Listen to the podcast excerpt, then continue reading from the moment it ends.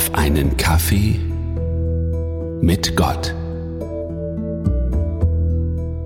Immer dieser kleine Schmerz im Herzen, wenn ich ein Auto sehe mit ukrainischem Kennzeichen. Immer dieser Gedanke. Der Fahrer oder besser die Fahrerin dieses Fahrzeugs ist bestimmt nicht freiwillig hier. Vor wenigen Wochen haben diese Menschen noch ein Leben geführt, das vielleicht gar nicht so anders war wie mein Leben. Privatleben, Arbeit, die üblichen Alltagssorgen eben, der übliche Alltagshaushalt, Einkäufe, ein ganz normales Leben eben. Und plötzlich wurden diese Menschen herausgerissen aus genau dieser Normalität und, ohne gefragt worden zu sein, in eine neue Existenz befördert. Und nun gibt es für diese Menschen einen Sammelbegriff.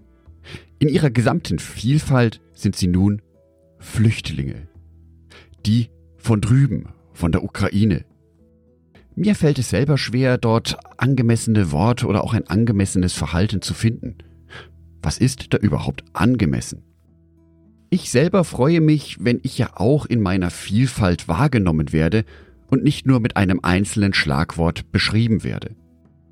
So wie es Gott mit mir macht. Für Gott bin ich nicht nur ein einzelnes Schlagwort, für Gott bin ich eine komplexe Persönlichkeit. Das gilt für jeden und jede von uns. Doch erst noch mal einen Schritt zurück. Als Christ ist mein Status in dieser Welt nämlich auch Geflüchteter oder vielmehr Vertriebener. Paulus fasst dies mit den folgenden Worten zusammen.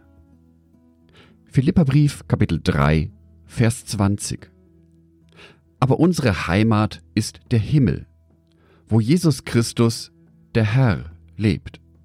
Und wir warten sehnsüchtig auf ihn, auf die Rückkehr unseres Erlösers. Eigentlich gehöre ich gar nicht hierher auf diese Welt. Gott hat etwas anderes für mich vorgesehen. Von ihm war es anders gedacht. Die Bibel berichtet in der Schöpfungsgeschichte davon, wie unsere eigentliche Heimat aussieht. Adam und Eva lebten im Paradies, in Harmonie, in Eintracht mit der Natur und den Tieren. Und egal davon, ob dies ein wortwörtliches Bild ist oder ein übertragenes Bild ist, so sollte unsere Existenz eigentlich aussehen. Das war von Gott so vorgesehen. Doch durch den Sündenfall wurden wir aus genau diesem Paradies vertrieben. Wir mussten flüchten. Nun sind wir an einem Ort, an dem wir eigentlich gar nicht hingehören, an dem wir eigentlich gar nicht sein wollen. Und unsere Gedanken gehen immer wieder in dieses Paradies zurück. Wie schön es wäre, dort zu leben. So wie es in Offenbarung 21 beschrieben ist. Offenbarung 21, Vers 4.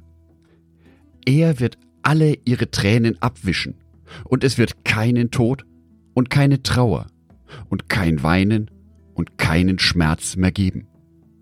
Denn die erste Welt mit ihrem ganzen Unheil ist für immer vergangen.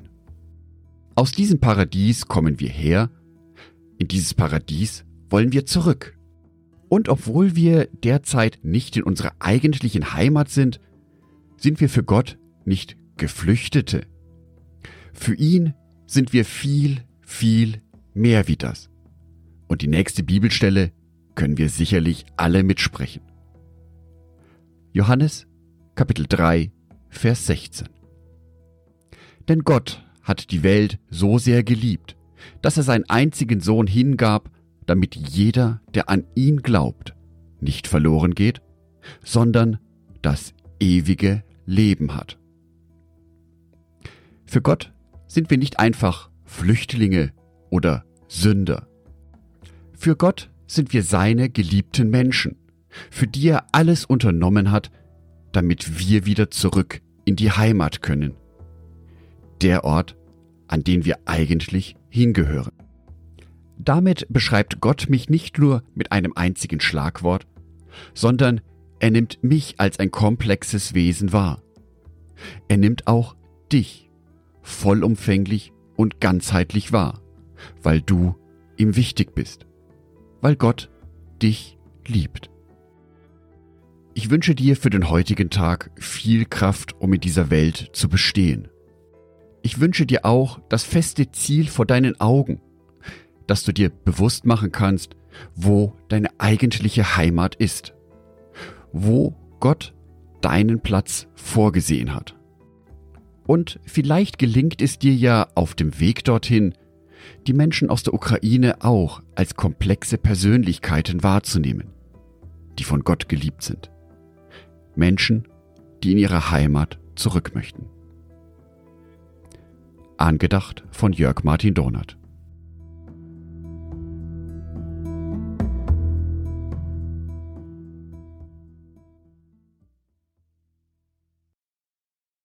Ein herzliches Dankeschön an alle meine Patreons, die es mir ermöglichen, weiterhin den Podcast auf einen Kaffee mit Gott zu produzieren. Herzlichen Dank an Sonitschka und an Andreas Pfeiffer. Auf Patreon kannst du mich bereits mit einem Euro monatlich unterstützen. Oder du lässt mir ein paar Sterne da. Das sagt dem Algorithmus nämlich, dass dies ein guter Podcast ist und wird so mehr Menschen angezeigt. Vielen Dank schon vorab.